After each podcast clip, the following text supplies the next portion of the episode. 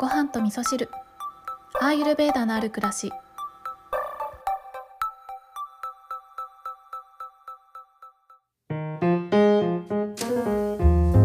こんにちは。土井京子です、えー今日はですね、えーいろいろ話したいことはあるんですけれどもうんとコロナのね第7波が今、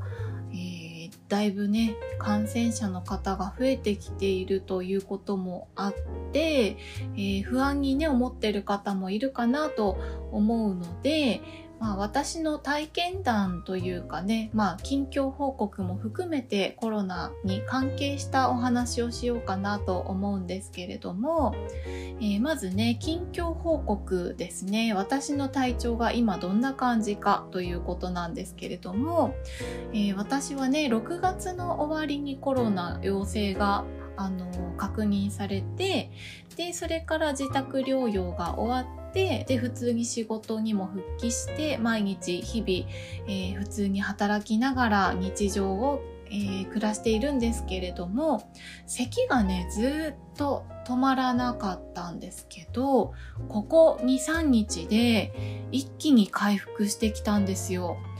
これ本当に嬉しいなと思ってるんですけど今まではこうやってねあのポッドキャストの収録をしている時に必ず咳が出ていたんですよ。もう1回の収録の中で何回も咳が出ていたので本当にね編集で咳の部分をカットするの結構大変だったんですけど昨日も結局15分ぐらい15分13分ぐらいか喋ったんですけど1回咳が出ただけで、えーそれ以外はね普通に喋るってことができたぐらい回復しているんですね。で特に私がこの咳を抑えるために、えー意識的にやっていることっていうのがあのお米を食べるっていうことをすごく意識的にやっているんですね。でなんでお米を食べているかっていうと、えーアーユルベーダではね病気になったりするとバータが高まりますよっていうふうに言われていてでこのバータが高まってくるとん何かね例えば、まあ、咳を我慢するとかねそういうこうちょっとこらえるっていうことができなくなるんですよね。であとはね、えー YouTube 一緒にやっている漢方の先生のコータ先生からも言われたんですけれども、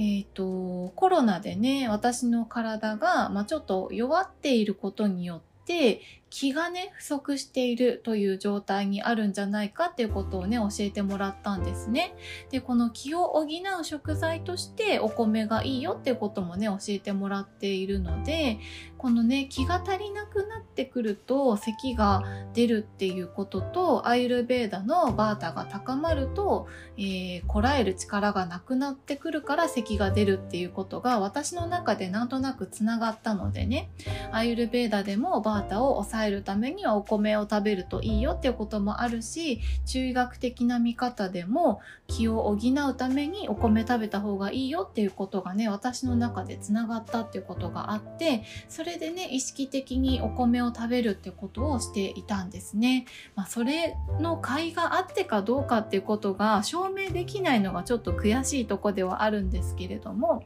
えー順調にね回復をしております。というのがね今の近況ですね。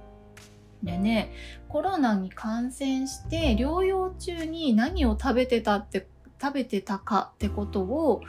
うん、なんか思い返してみてもねあんまりね記憶がないんですよね多分ねお米を食べてたんですよ私あのお米しかなかったんですよね。あちょっとした野菜とか保存食的なものはあったんですけどなんかコロナのね陽性反応が出た患者さんっていうのはなんかねあの区とかね市からこう支援物資が届くっていうのを後から聞いたんですけれども私が住んでいる地域、えー東京のね中央区なんですけれども東京都中央区ではそういった支援物資はゼロで一切何にもないです。何にも連絡も来ないし、あまあ、えっ、ー、と、体調確認のためにね、えー、今日の体調どうですかっていう病院からのお電話は何回かいただきましたけれども、支援物資的なものは一切ないので、ウーバーイーツに頼るか、えー、あとは、えストックしているお米を食べるかみたいな、そんな選択肢しかなかったんですよね。で熱が出てる間とかはもう食欲とかもなかったのでアマゾンで買ったスイカジュースをガブガブ飲んでたっていうそんな状況でしたね。まあ、私の場合はね軽症だったのでそんな風に過ごしておりました。で、えー、以前もね言ったんですけれどもこのコロナのね後遺症とかも不安に思ってる方もいらっしゃると思うんですけれども私がね実際この体験してみて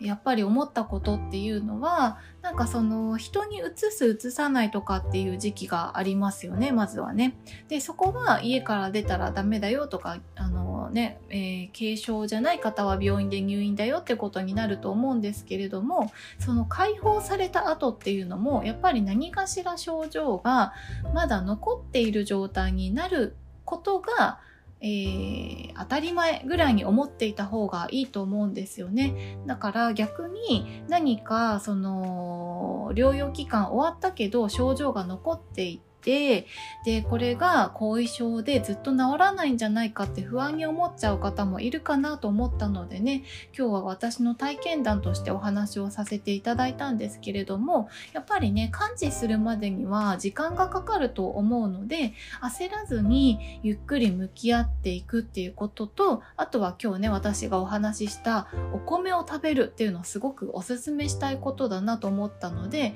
今日はこんなお話をさせていただきました。たはい。では最後にね、メッセージを1通、えー、ご紹介させていただきたいと思います。本編とちょっと関係ない、えー、メッセージではあるんですけれども、お便りいただきました。ごはみそネーム、バータージのあやさん。バータージのあやさん、いつもありがとうございます。えー、メッセージご紹介しますね。いつもありがとうございます。お休み中もバックナンバーでごはみそを楽しませてもらってます。あのー私がね、お休みをしますって言った時に、えー、メッセージくださいました。えー、っと、私の今のダルマ、娘ちゃんと向き合って心を寄せて過ごすことかなと思いました。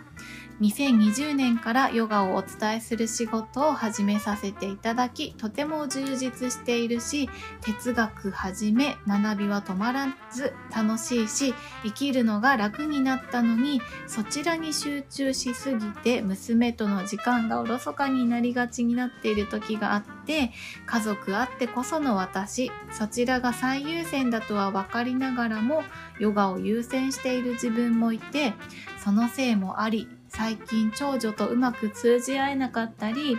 お互い苦しい関係になりかけていてそれがとっても辛いし彼女も辛そうで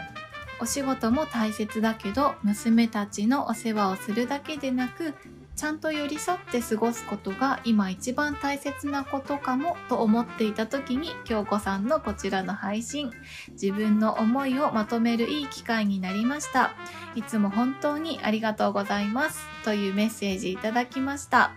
えー、本当に素敵なダルマだなと思いながらね読ませていただきました、えー、そしてね私がお休みしていた期間もですね、えー、バックナンバーを聞いてくださっていてありがとうございました。なんか昨日のお便りもそうでしたけどねやっぱりその家族とのね関わり方とか向き合い方っていうのがね本当にこの仕事と天秤にかけなきゃいけないということがあったりするんですね。特にねバータージのあやさんはお仕事がきっとすごく楽しいんでしょうね。充実しているような、えー、感じがしているんですけれどもやっぱりね家族あっての自分っていうことはありますよね。そう家族だけじゃないと思いますねきっと。うん仕事の上ではやっぱり仕事の仲間がいてこその自分だし、えー、友人関係であればね友人がいてこその自分だしっていうことでやっぱり人間ってね一人で生きてるんじゃなくて周りの人あってこその自分だと思うのでねバータージのあやさんが大切にされたいと思っている今ね娘ちゃんと心を寄せて過ごすことっていうのはねとっても大切なダルマなんじゃないかなというふうに、えー、思いながらメッセージを読ませていただきました。バータージのあやさんいつもありがとうございます。えー、娘ちゃんとね心を寄せ合っていい時間を過ごしていただきたいなと思います。えー、それではですね今日は、えー、私のコロナの体験談とバータージのあやさんからのお便りご紹介させていただきました今日も聞いていただきましてありがとうございます